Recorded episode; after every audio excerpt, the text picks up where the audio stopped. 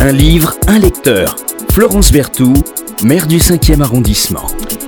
Bonjour euh, Nora et euh, Iki Mchili. Je ne vais pas écorcher votre nom. Euh, alors je vais dire euh, Nora pendant toute l'émission. Euh, et pas Madame Iki Mchili parce que euh, bon, euh, c'est un tout petit peu plus euh, compliqué. C'est un très joli nom. Vous me disiez hors antenne que c'était moitié irlandais C'est ça. et moitié Zambien. moitié zambien. Euh, euh, vous êtes présidente euh, du Forum des instituts culturels étrangers. C'est quand même 55 centres dans le Oui. monde entier. C'est énorme. C'est quoi ce Forum des instituts euh, culturels étrangers? Bon, c'est un, on peut dire que c'est un- une association de membres. Oui. Donc, tous les centres. Moi, je suis directrice du Alors centre j'allais le culturel dire, bien sûr, que, voilà. que Nora Et, euh, Ikiemchili est la directrice du centre culturel euh, irlandais euh, qui est dans le 5e arrondissement, qui est un Oui. petit bijou, je le dis, parce qu'il Ah y, a, il y a- y a encore euh, plein, plein de Parisiennes et de Parisiens qui ne connaissent pas ce centre, qui fait de merveilleuses expositions. D'ailleurs, pendant le festival Quartier du Livre qui se tiendra euh, du 2 au 9 juin euh, et au-delà, euh, vous allez avoir une très jolie programmation et une très belle exposition. Tout à fait. Donc, cette fois, on expose un artiste qui a exposé récemment au Palais de Tokyo. Donc, c'est un franco-irlandais. Euh, donc, il est ravi d'exposer au centre culturel qu'on le, on l'accepte euh, au sein du, du centre culturel irlandais. euh. Alors le centre culturel, bon, évidemment, vous, vous, vous y accueillez beaucoup d'expositions, des débats aussi, des conférences. Des débats, des concerts, Et vous avez des un petit- spectacles. voilà. Oui. Et vous avez un petit bijou qui est fermé au public, qu'on a de temps en temps ouvert pendant le festival Quartier du Livre, qui est votre Ah oui. merveilleuse bibliothèque. Oui, bah, tout à fait. Donc, le centre culturel existe depuis 20 ans, mais il y a une présence irlandaise bah, dans le cinquième depuis 400, plus que, plus que 400 ans. Voilà. Et, euh, et, et dans ce bâtiment euh, où on est, donc, euh, depuis le 8e siècle. Et justement, on a une, une bibliothèque magnifique qui- qu'on peut euh, visiter. Avec des bijoux, votre plus, euh, votre plus Avec vieux des livre, manuscrits. Ah bah, ça date de 1100. Vous vous imaginez Ah oui. Vous imaginez un manuscrit de 1100 au centre culturel euh, irlandais dans le 5e arrondissement. Euh, on a bien perçu euh, à votre petit accent euh, que, vous, que vous venez de, de- de cette magnifique île, mais vous êtes totalement francophile. Vous parlez magnifiquement le français, Ah avec bah, ce petit gentil. accent, mais magnifiquement. Vous êtes francophile depuis l'âge de, euh, de Ah bah, de- 13 ans. de 13 ans, même avant, je peux dire, mais oui, je suis venue en France pour la première fois à l'âge de 13 ans. Ma mère a passé même un an en France à Orléans à l'âge de 16 ans, Bon. même ma grand-mère et mon arrière-grand-mère. Donc c'est une tradition de, de- dans ma une, famille. c'est une histoire. Oui. C'est une histoire. un grand amour avec la Alors, France. comme vous êtes euh, d'origine euh, irlandaise, aussi, point de suspension, eh bien, vous avez euh, choisi euh, un grand auteur irlandais, bon, qui, qui vit moitié aux États-Unis, euh, moitié euh, en Irlande, d'ailleurs plutôt, euh, beaucoup plus aux États-Unis, oui. que- qu'en Irlande. Adrian McKinty. Et Adrian McClinty, c'est un Irlandais né à Belfast oui, et oui. qui est devenu un des grands, grands auteurs de, de polar. polar. Tout à fait. Et avec euh, quelque chose qui est, tra- qui est assez étonnant, parce que euh, dans le polar, euh, il a euh, vraiment, il s'est imposé dans, dans, dans, dans ce qu'on pourrait appeler le roman noir moderne. Il est d'ailleurs considéré comme un des quand même chantres du roman noir moderne. Mais à côté, il continue à écrire, c'est charmant, des œuvres pour la jeunesse. Ah oui, aussi. Oui, oui, tout à fait. Et, et donc, euh, ce livre, je l'ai choisi. C'était pas un choix évident du tout. Ne me cherche Euh, pas demain. Acte Sud. Actes Sud, et c'est, on l'a lancé au Centre culturel irlandais euh, il, y a, il y a à peine deux semaines. Et euh, c'est pour ça, c'était, c'est, resté euh, dans mon esprit. Et peut-être parce que j'ai grandi en Irlande du Nord et je connais très très bien ce contexte d'Irlande du Nord des années euh, 80. Alors le, le roman, le roman euh, se passe euh, pendant ces fameuses années 80. Oui, de qui troubles.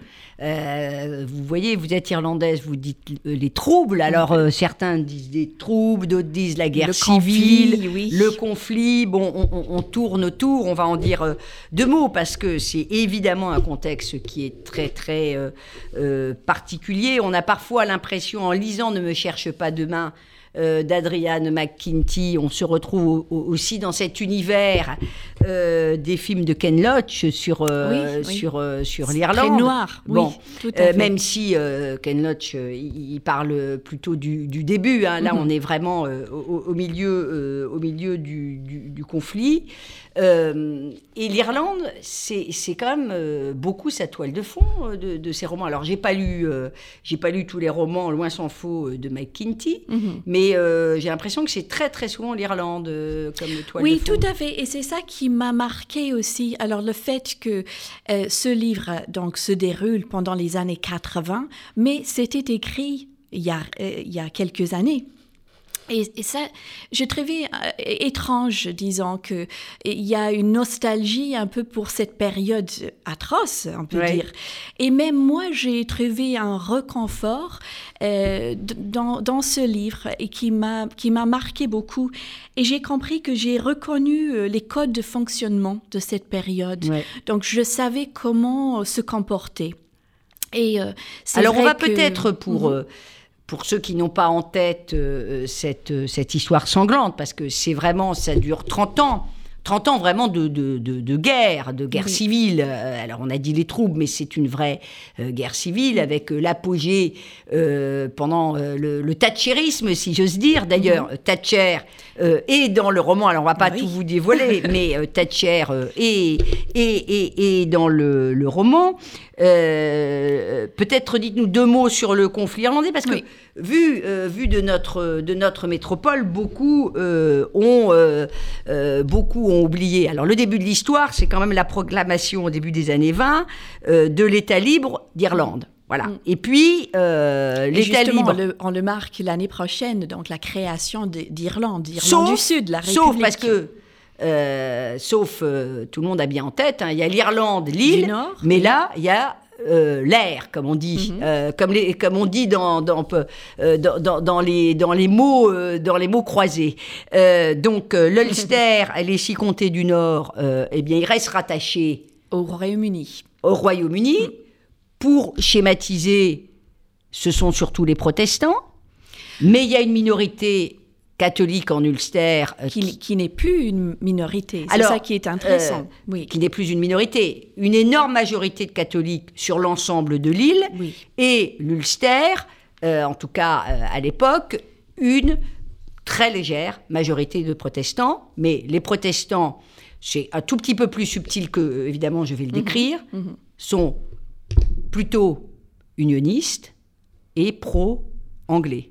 Exactement. Oui, c'est ça. Euh, Noir-blanc en disant euh, c'est ça. Et, et ce, euh, ce roman, ce qui est intéressant, c'est euh, il s'agit, bon, d'abord, c'est euh, il s'agit d'un personnage qui est policier et policier catholique. Et Mm. ça, c'était euh, rare à l'époque euh, parce que c'était plutôt une organisation protestante. Et euh, D'ailleurs, les politiciens euh, protestants avaient organisé, euh, on peut le dire d'une certaine manière, la relégation des catholiques. Oui, bah oui. Et, euh, et, l'histoire, quand même, euh, il y a une trame historique réelle. réelle. Mm. Donc, vous avez parlé de Thatcher et justement, on parle de l'attentat et aussi de l'évasion de la prison de Maze.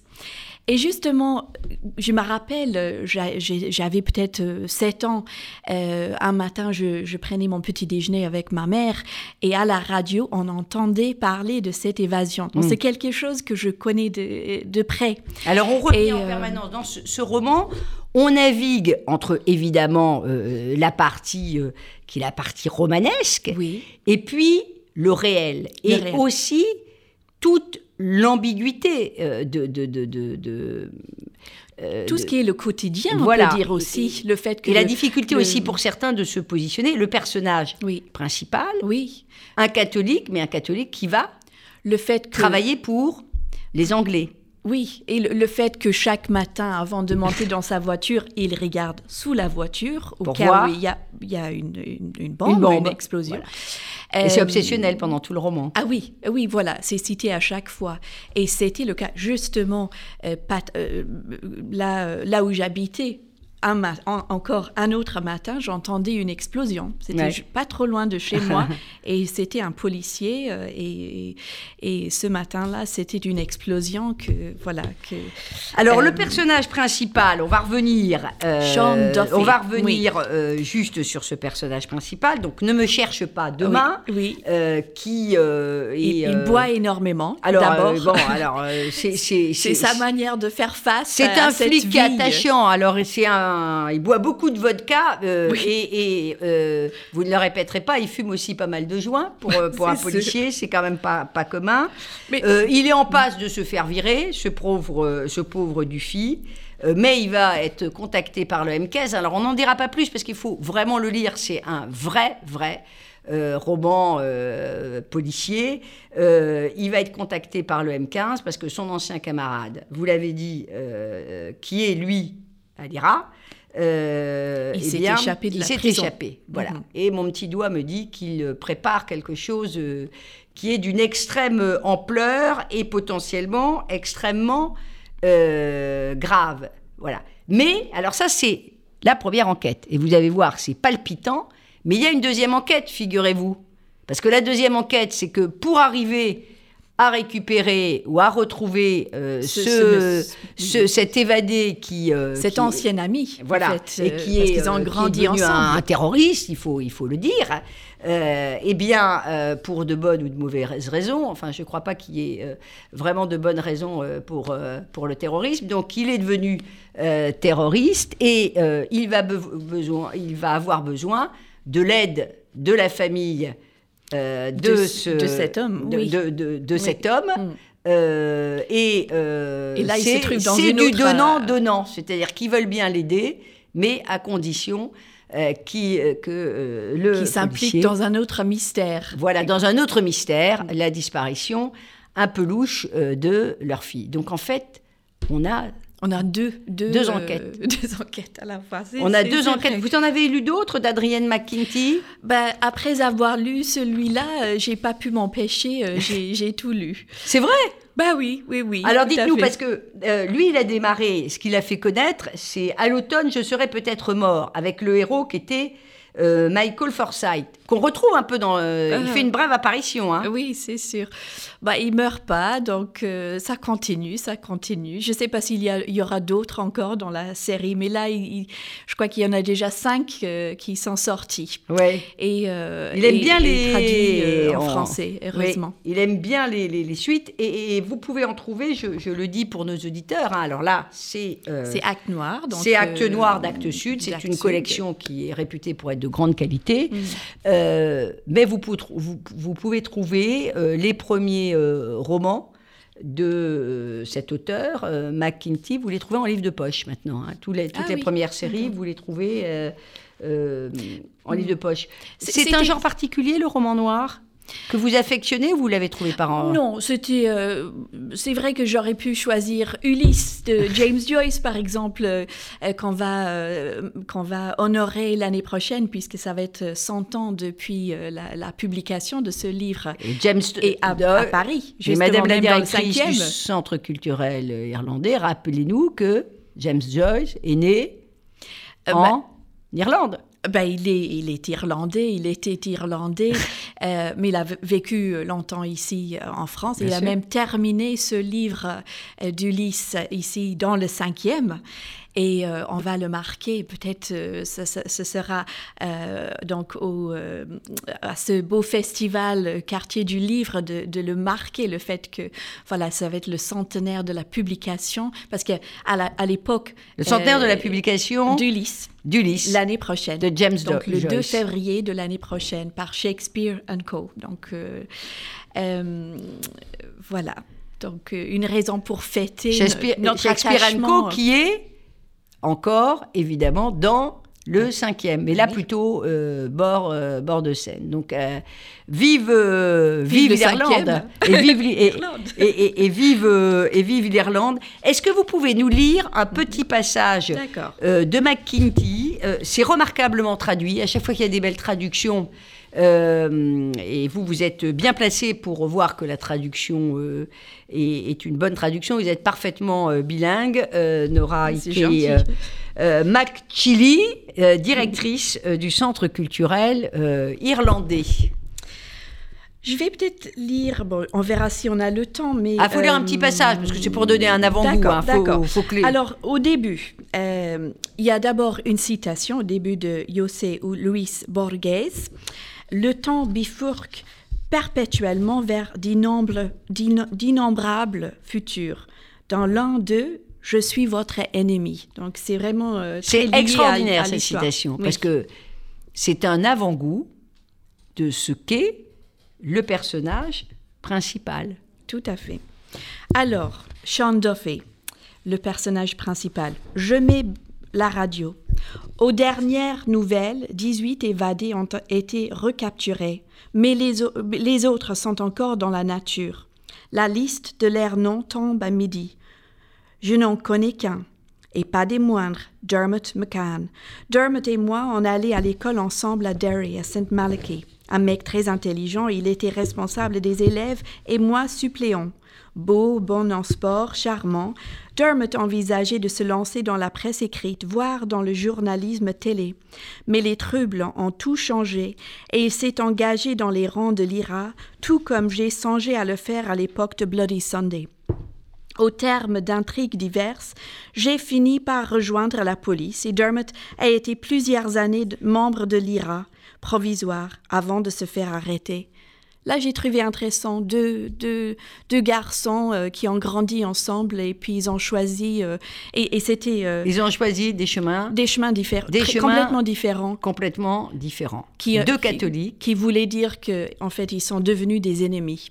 Voilà. Euh, mais ça aurait pu être euh, l'inverse. Ça aurait pu euh, être l'inverse. Mm. Le, le, ce flic aurait pu rentrer dans les de aussi. Et, et, évidemment, l'ancien camarade qui va, qui va poursuivre. vous avez aurait pu faire le, chemin inverse. Vous avez fait allusion à, Bloody Sunday dans, votre, dans votre passage. Bloody Sunday, c'est un marqueur vraiment de, ces troubles en 1972. Oui. C'est euh, sont les paras britanniques qui vont tirer sur des manifestants, des manifestants pacifiques pour les droits civiques. Et ça va vraiment être un tournant dans, dans, l'histoire d'Irlande du Nord, dans le conflit, oui. Dans le conflit euh, d'Irlande du Nord. Oui. On Alors maintenant, c'est apaisé. Euh, oui. C'est vraiment apaisé. Il a fallu beaucoup, beaucoup, beaucoup de temps. Il a fallu attendre les accords du Vendredi Saint de 1998. Sauf que c'est fragile. Je dirais que c'est très fragile cette euh, paix.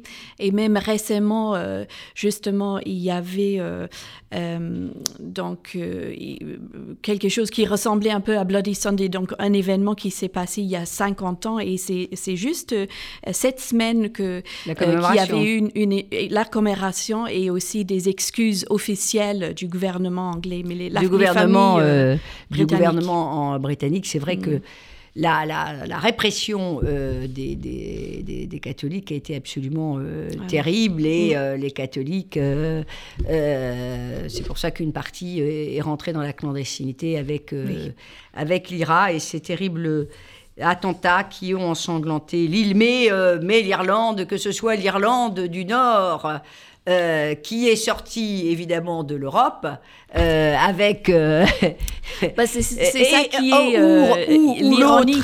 voilà. Et où l'autre l'air qui est resté dans l'Europe c'est quand même une des plus belles îles au monde, cher Nora, euh, est euh, Mac Chili, et je le dis pas parce que vous êtes en face de moi, euh, c'est quand même un des paysages les plus magnifiques. Et vous avez la possibilité de, de venir au Centre culturel irlandais, donc de faire un petit voyage euh, en Irlande, même au 5e arrondissement. Merci infiniment et vraiment bravo pour ce choix. un roman noir policier avec tous les codes du roman noir moderne, c'est-à-dire oui, la violence, parce qu'on ne peut pas dire que la violence euh, n'y est pas présente, mais aussi beaucoup d'humour, noir, noir dans, partout, cynique, euh, qui, qui, vraiment, vraiment fait quand même sourire. Et c'est ça qui est incroyable, du, du lyrisme, mais aussi du lyrisme. Et ce mélange entre le lyrisme, l'humour noir mm. et effectivement un contexte très violent euh, fait que les bon, pardonnez-moi, d'Adriane McKinty sont des vraies réussites. Merci beaucoup. Merci à vous. Chère Nora, d'être venue euh, nous donner euh, envie euh, de lire et de découvrir, pour ceux qui ne connaissent pas le centre culturel irlandais, ce merveilleux centre que vous dirigez avec toujours le sourire et la bonne humeur. Merci, madame.